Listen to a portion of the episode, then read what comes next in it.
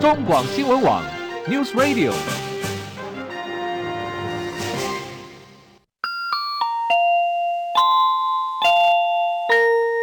现在时间十三点整。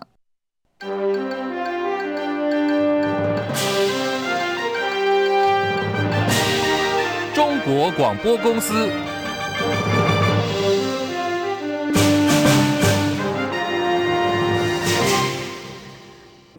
朋友午安，欢迎您收听中广新闻，我是李竹婵。呃，新闻开始啊，首先来看到以巴情势。以巴战争进入第九天，双方死伤保守估计超过了两万人。美国总统拜登接受美国哥伦比亚广播公司节目六十分钟的专访，表示以色列占领加萨走廊将是重大的错误。呃，拜登说啊，哈马斯必须被彻底的消灭，让巴勒斯坦人有建国的道路。但哈马斯不代表每一个巴勒斯坦人。拜登说，美国政府正在和以色列还有埃及的官员讨论建立人道走廊，让平民可以离开当地。知情人士说，白宫正在和以色列商讨拜登出访一事，最快出访的时间可能会定在这个星期。而美国国务卿布林肯最近在中东进行穿梭外交，走访了六个阿拉伯国家。周一呢，他再前往以色列调停。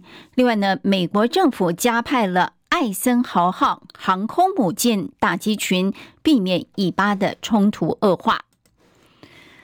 终结蓝线又成为大选蓝绿攻防的焦点了。民进党总统参选赖清德说，中央全力支持地方建设，但台中市长卢秀燕更改了终结蓝线的路线，还改到所谓有利人士的家附近，这实在让民众很失望。究竟谁在卡捷运呢？卢秀燕间严肃的表示，有人卡终结蓝线多年，放手吧，希望以民为念，给中部人终结蓝线。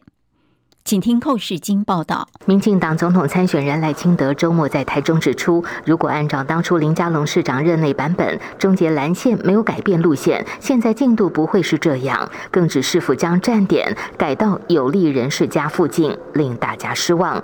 对此，台中市议会十六号专案报告，蓝绿激烈攻防。卢秀燕严正表示，有人卡终结蓝线多年，放手吧，希望以民为念，给中部人终结蓝线。有人卡终结蓝线那么多年，希望以民为念，放手吧，给中部人终结蓝线。谢谢。他强调，胡志强规划的蓝线本来就走台湾大道，他没有改，只是改回来。卢秀燕也喊话赖清德，台中捷运蓝线历任行政院长都没有核定，本案最多到交通部通过。他相信赖副总统可能太忙了，他当院长任内也没有核定捷运蓝线，他也忘记了。中广记者寇世京在台中市报道。而对于赖清德指控，卢秀燕把终结蓝线的路线站点改到有利人士的家附近，我们当然要来听听交通部长王国材的说法。王国材说，他不晓得什么有利人士啦，交通部是秉持专业来审议的。这个城市的需要，还有专业，还有这个路网呢，这个可不可行来做我们的评估哈。我想，呃，最近事实上跟台中市政府也做。这个路线已经做了很多的讨论，呃，他们也做了一些调整了，我想很快应该会有一个好的结果。到底王国才的说法是不是在打脸赖清德？今天大家都在讨论这一点。嘉义县民雄乡金埔村有一处三合院，今早上十点多发生了火警，火势全面延烧，浓烟密布。家长疑似是外出，独留两岁和四岁的女童在家，被烈火烧伤，倒在卧室。消防人员赶到，把幼童给救出来，已经没有呼吸心跳了。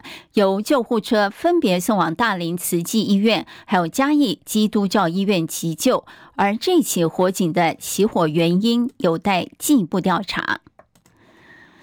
关心一下台北股市的走势啊，台股今天是开低震荡走低，现下跌一百五十点，来到一万六千六百四三点，成交值一千九百五十亿。电投下跌一点四三点，两百一十四点八零点，成交值五百六十八亿。新台币对美元贬值七分，三十二点二八九兑换一美元，暂时收盘。中广新闻网。News Radio，好，时间来到十三点零六分，欢迎回到新闻来一点，我是中广主播李竹婵。有 AI 教父之称的辉达创办人黄仁勋，预计将出席本周三的红海科技日，他再度回到台湾了。所以有不少网友捕捉到他现身宁夏夜市的身影，他是开心的跟粉丝来互动。上次黄仁勋来台湾，您还记得吗？台股是连日大涨，我记得波段涨幅蛮大的哦。那么今天呢，台股却呈现一个开低震荡走低的格局，盘中失守了季线还有五日线。现在台股下跌一百四十五点，来到一万六千六百三十七点，成交值一千九百七十一亿。台积电呢，最多跌十一块钱，盘中来到五百四十二块。至于电投市场方面呢，下跌一点四一点，两百一十四点八一点，成交值五百七十三亿。日经股价指数下跌六百四十六点，三万一千六百六十九点。港股呢，下跌八十四点，一万七千七百二十八点。上证指数下跌十一点，三千零七十六点。深圳成指下跌一百零四点，九千九百六十四点。欧元兑美元一点零五二五美元，美元对日元汇率一百四十九点四二日元，人民币对美元汇率七点三零八三对一美元，新台币对美元汇率的部分贬值七分，中午占收三十二点二八九兑换一美元的价位。国际货币基金啊下修我国今年经济成长率为百分之零点八，引发各界的关注。国发会主委龚明鑫今天在立法院说，国际货币基金向来对台湾经济成长率一向低估，今年的台湾经济成长率可达百分之一点五左右，明年可达百分之三，警惕灯号预估第四季一定会变灯。请听张佳琪报道。我国九月出口回归正成长，景气复苏似乎露出曙光。不过，各界担忧国际货币基金 IMF 最近大降台湾今年经济成长率一点三个百分点到百分之零点八。国发会主委龚明鑫十六号在立法院经济委员会答询指出，过去经验，IMF 对台湾的经济预测都是偏低。二零二零年预测台湾经济成长率是负，但那一年台湾经济成长率百分之三以上，并且 IMF 的预测并没有台湾单独的模型，是用全球模型来推估。在野党立委则批评龚明鑫睁眼说瞎话。一百一十一年的时候，IMF 的估算是三点三哦，我们实际的值一百一十一年是二点三五。你还讲说 IMF 长久以来都是估算，那你讲的跟事实的部分不是完全不相符合吗？公明鑫对于今年经济成长表达信心，认为应该在百分之一点五上下，明年则会达到百分之三。至于景气灯号连十蓝到底何时变灯，龚明鑫明确表态，第四季一定变灯，因为目前综合判断分数十五分，只差两分能够变灯。而出口在去年高基期之下已经结束负成长转正，景气透露出比较好的消息，产业的存货已经有去化。中广记者张佳琪台北报道。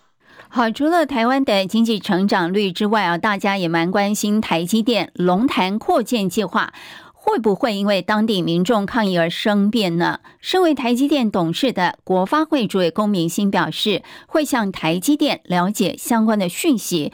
不过，龚明鑫说，就算龙潭扩建喊卡，中科高雄也都还有机会，政府一定会提供协助。彭博社引述消息来源报道，美国政府打算在收紧去年十月份限制中国大陆获得先进半导体和晶片制造设备的相关设施，以进一步堵住去年限制措施中的漏洞。这报道也说，美国也会加紧控制向大陆方面销售应用在人工智慧的图形晶片和先进晶片的制造设备。时间来到十三点十一分啊，继续进行新闻最前线。好，我们今天要探讨的主题啊是柯文哲，也就是蓝白会前会之后的一些后续发展了。蓝白前天呃，双方都说谈的融洽，但是呢，民众党主席柯文哲怀疑侯办执行长金溥聪是别有用心，已经拒绝所谓民主初选的提议了。金溥聪要柯文哲不要说翻脸就翻脸，他说国民党是真心希望可以达成整合的。那么蓝白河到底会不会开局就破局？柯文哲为什么这样子胸有成竹呢？我们今天连线中广资深记者张伯仲来分析这个议题啊，伯仲午安。啊，中山午安，听众朋友大家好。是伯仲，柯文哲认为说，开放式民主初选有代表性不足、名册建制问题，还有准备时间仓促这三大问题啊。他也质疑金普聪是故意提很难执行的方案，也没有打算合作。伯仲，你觉得说柯文哲说的有道理吗？他感觉是胸有成竹啊，他为什么这么有底气呢？呃，其实啊，在双方协商由啊柯文哲他自己亲自端出的辩论跟民调。这两大关键议题上，其他的我们先暂时不提啊。那么，我们可以说蓝营并不是没有让步，甚至已经同意接受电视台主办的三场公开辩论。但是，像这样的让步呢，好像没有能够换到民众党对于蓝营啊，刚刚朱三提到的想用初选来取代民调的这样一个相关的构思啊，还不止如此，甚至状似颐指气使啊，居高临下放话说：“你们回去再重新提一个可行性的办法过来。”哎，姿态有必要这么高吗？是，那么对所谓的民主初选不满意，照道理说啊，应该换柯震营再提另一项折中的办法，而且应该往越往越往中间靠拢，这才是有意促成共识的做法，不是吗？那么不是像柯文哲态度，好像我我不晓得他会不会觉得，好像把老师把学生写好的作业丢在地上，让学生回家重写一遍，这种姿态其实过于傲慢，对不对？伯仲不像是解决问题的办法，对他气场很强哈。那我还要问伯仲，是这个科技办总干事黄珊珊说，包括新党、包括民进党都曾经为这个所谓的民主初选的方式，结果下场惨烈。不过资深媒体人赵少康就认为说，哎，如果没有这样一个初选制度的话，黄珊珊怎么会出现？怎么会被柯文哲找去当副市长哦？嗯，那伯仲你的看法呢？这个开放式民主初选真的比较有公信力吗？那筹备的时间来得及吗？因为前立委，呃，这个游盈隆就说，一九九五年民进党花了半年的时间筹划，两个月时间执行。第一个是说，这个呃民主初选有没有公信力？第二个是说，筹备时间来得及还是来不及？其实来得及来不及这件事情，呃，很简单，柯营大可要求蓝营，哎，你们这时间这么多，你们来得及，具体办法你提出来，我我们大家一起看。如果真的来不及，那甚至于好啊，种种的他提出了一些质疑跟困难，蓝营如果没有办法回答的话，那代表这个办法不可行，那所有人也都看在眼里，对不对？就是现在其实还来不来得及，这些问题还没有讨论前哦，那柯营直接就批评哦，这是什么封闭式的选举，对不对？连不只是时间上这个举办的余地，还甚至于这个到底这个相关的办法，它值不值得这样做啊？做出来的，比如这些排除的方法。啊、呃，这个排除一些特定的人的办法，呃，这个是不是能够代表民？连这个本质上会怀疑的，所以感觉上他是从根本去否定蓝营提出来的这个相关的办法。就像我刚刚说的，你要否定也可以，但是呢，你是不是也应该提出一个相对的对策出来，对，对不对？而且而且我我我想我想特别提到点出几点，请大家注意哦。柯文哲他甚至于还借着隔天出席读者见面会的时间啊，大酸国民党跟金溥聪。好，你们根本不想来谈，你们只想展现组织实力啊，甚至提出一个二十年来没有从没有人用过的办法啊，甚至于那就算了。更过分的，我我比较在意的是，他形同羞辱般，他非常挑衅的很呛侯友宜，不然让你选啊，你也选不上啊。哎，请问侯友谊到底做了哪些很过分的事，让柯受伤，或是让柯不爽，值得柯文哲用这么严厉的？就是这么轻蔑的语气去践踏侯友谊，没有嘛？对不对？嗯，好。难道只是想为了博取柯粉的认同跟按赞吗？对不对？所以我认为这绝对是呃柯文哲这种失言，他最好，我建议他最好出来向侯友谊道歉。今天还有一个比较重要的发展是哦，这个其实，在蓝白合会前会之前哦，郭台铭办公室就像这个。侯柯文哲招手，甚至说大全国大约三百个连署站点，随时可以转变成类党部组织。那今天参选新竹市立委的柯文哲妹妹柯美兰也说：“哎，如果蓝白合不来的话，赶快找别人吧。”我们先来听听柯美兰怎么说。蓝白合只是代表他可能几率比较会成功，可是也不代表蓝白合一定会赢哦。因为大家不要忘记还有个郭先生哈。还有气保，对，没有。我觉得这些因素都会让我觉得，如果跟国民党合不来，那或者是不是可以跟郭台铭先生好好的合一合，哦，再谈一谈。好，对于呢，柯美兰好像向郭台铭招手一般，我们来听听柯文哲办公室发言人陈志涵的回应。只要能够为台湾未来的发展能够团结，能够形成联合政府，任何的方向我们都不会排除。我想郭董过去在跟国民党进行这个征召初选的时候，他恐怕是冷暖自知，如人饮水，所以在当中有很多的过程哦，他可能也提出了一些善意的提醒，我们也非常感谢他。好，听起来柯美兰好像是向郭台铭招手，而柯办也不排除，对不对？这个后续的发展，你觉得有可能往这个方向走吗？其实我刚刚承接我刚刚的分析啊，我认为柯文哲其实过度片面强化他自己的角色跟他的重要性，而且在态度上，我觉得那不是沟通，那几乎是过来用气势要折服对方啊。如果你去推测，去或去推演背后到底什么原因？刚刚竹婵放出的这些录音带，或者是也许柯震宇背后存的就是这样一个念头：我大不了我可以回去和郭和和和在一起。那么你蓝营可能最害怕就是这一点，对不对？啊，郭柯和，然后呢，立刻就把你蓝营的票慢慢这样子刨刨根，把你给刨光。所以感觉上他简单说啊，他不是真心想要蓝白合，呃，他反正是想压迫呃蓝营所接受他个人愿意愿意愿意提出来的这些条件。所以我们才会听到柯文哲。自己在赤裸裸在双方谈判前直接说：“我当政的蓝推副手。”哎，请问，我想请问一下，这样子的说法又和柯批一度避之唯恐不及的郭董啊到处逼婚这样子有什么不同？请问一下。那么，嗯，其实我我是我是觉得蓝营可以直接反向，你凭什么？对不对？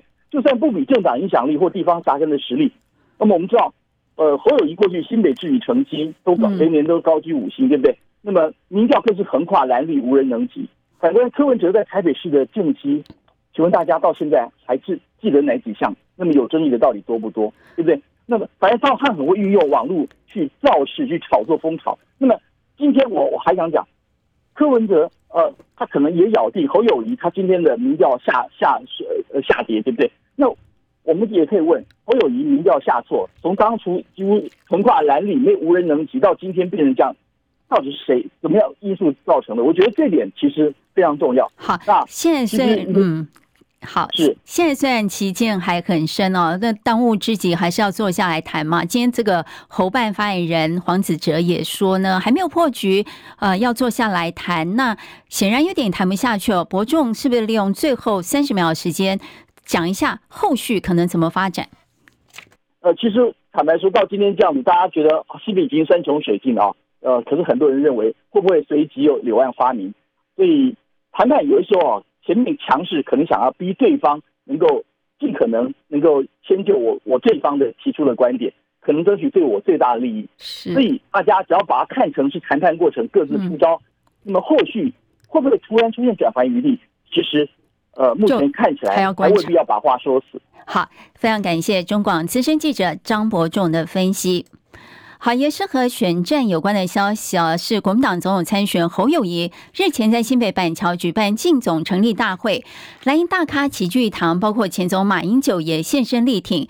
有眼尖的网友就发现了，马英九在晚会快要结束时，似乎没有注意到身上还有麦克风，他直接对侯友谊讲了悄悄话，结果引发讨论。后来答案揭晓了，马英九拍拍侯友谊的背，说的是：“哎呀，你的演讲大有进步呢。”台铁昨天宣布将重新检讨列车系统和班表，传出原本主跑东部的泰鲁阁号还有普悠玛号将逐渐由 EMU 三千来取代。交通部长王国材今天接受媒体联访时说呢，泰鲁阁号还是会营运台中到花莲以及彰化到台东的路线。好，也和王国材部长有关的是陆客来台的问题了。这个问题呢，再度引发了立委质疑。国民党立委傅昆萁询问王国材，陆客到底什么时候才会来呢？呃，王国材答复，经过私下的管道了解，今年都不会来了，要等明年。好，王国材今天呢出席预算报告，他向傅昆萁强调说，事实上台湾已经释出善意了，但对岸没有回应。如果开放台湾旅游团去中国大陆，但陆客不能来台湾，对花莲在内的台湾民宿影响也会很大。另外，王国才也称赞花莲今年包机做得很好，有越南、泰国还有韩国直飞花莲的包机。最近呢，受到少子化影响，大学都面临招生的压力。教育部开放大专院校以寄存招生名额取代减招。过去一般认为说，招生率不佳的大学才需要寄存名额。结果，今年国立大学二十九个寄存名额当中，台大占了十五个，其实是五成以上，引发关注。台大今天强调说，获准的十五个寄存名额都是大学部文组的同一个科系。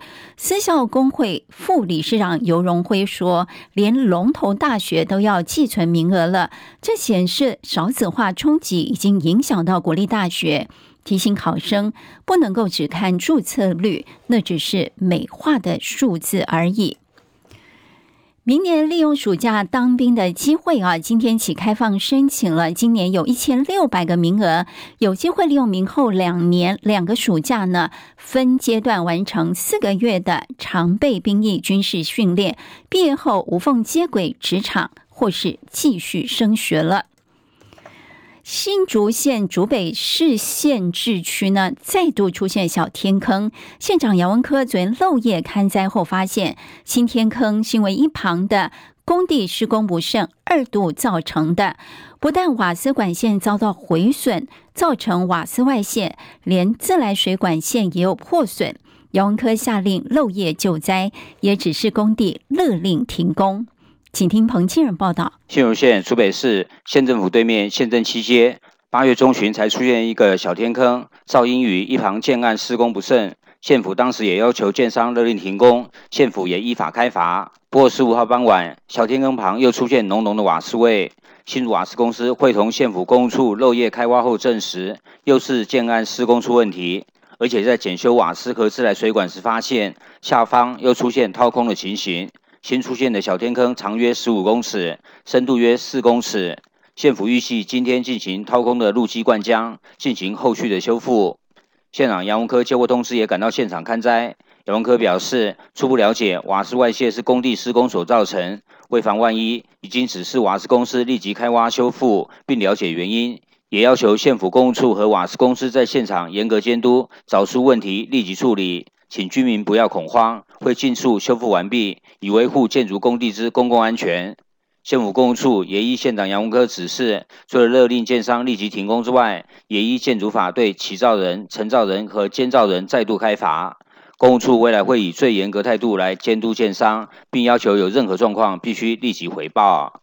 中广记者彭清仁在新竹报道。国际新闻焦点：俄罗斯总统普京即将出席大陆“一带一路”国际论坛。俄罗斯媒体引述克里姆林宫表示，访问大陆日期已经敲定了，将及时发布。而且，普京在大陆将和大陆国家主席习近平单独密谈。好，以巴情势方面，稍早有提到，美国总统拜登喊话，以色列占领加萨走廊是重大错误。拜登有可能最快本周就会访问以色列，而以色列在警告加萨走廊北部大约一百一十万名巴勒斯坦居民往南逃之后，以色列宣布对加萨走廊的南部恢复供水。不过呢，加萨走廊人民的处境越来越糟糕，水、食物、电力和药品供应短缺。联合国警告，加萨走廊医疗院所的发电用。燃料储备只能再撑二十四个小时，一旦断电的话，将危及数以千计的患者性命。请听戚海伦报道。美国有线电视新闻网 CNN 报道，以色列已经要求一百一十万居民离开加萨北部，为了和哈马斯下一阶段战争做准备。巴勒斯坦卫生部表示，以色列对加萨的空袭已经造成两千六百多人死亡。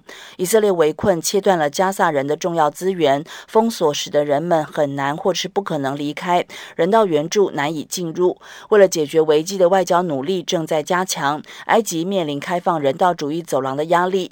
根据报报道，以色列下一阶段的战斗将以更多打击和重大地面行动为特色。以色列军方表示，周日攻击了大约两百五十个目标，大部分位在加萨走廊北部，也击毙了一名哈马斯指挥官。联合国救援机构负责人发出紧急呼吁，表示加萨正在迅速耗尽水和电，居民面临严重的食品和药物短缺。他呼吁立即停止敌对行动，以防止进一步的生命损失，解除围困，并且建立人道走廊。记者戚海伦报道。好，现在国际间呢也很努力在调停呃以巴的状况啊，包括伊朗外交部长呢今天和卡达国王进行会谈，而大陆外长王毅呢昨天也分别和伊朗外长以及土耳其外长来通电话。伊朗是希望透过政治方式来解决问题，而王毅则说中方正和有关各方沟通协调，阻止战火扩大。波兰举行国会大选，出口民调显示，前欧盟理事会主席图斯克所领导的公民联盟和两个小党将取得过半的席次，赢过执政的极右翼和民粹主义政党。图斯克高喊“波兰赢了，民主赢了”，正式的结果将在今天稍晚陆续开出。美国众议员呢接获了通知啊，说众议院将在十七号投票选举新的议长，目前呢还很难预测结果。由于共和党的内斗，美国众议院在过去两周领导权的真空期处于瘫痪的状态。和前总统川普交好的众议员乔登是共和党目前唯一宣布的人选，但他距离在全院表决取得当选所需要的票数呢，似乎还差了一大截。天气方面，兼受东北季风影响，迎风面东半部地区还有恒春半岛局部短暂阵雨。另外，南方水汽北移啊，南部地区有零星短暂阵雨，其他地区多云到晴。气温方面呢，在北部东半部的高温带是二十七八度，其他地区二九到三十一度。呃，气象专家吴德荣说，周三到周五，由于太平洋高压笼罩，呃，是典型的秋老虎天气形态。以上就是新闻来点，我是李竹婵，谢谢收听。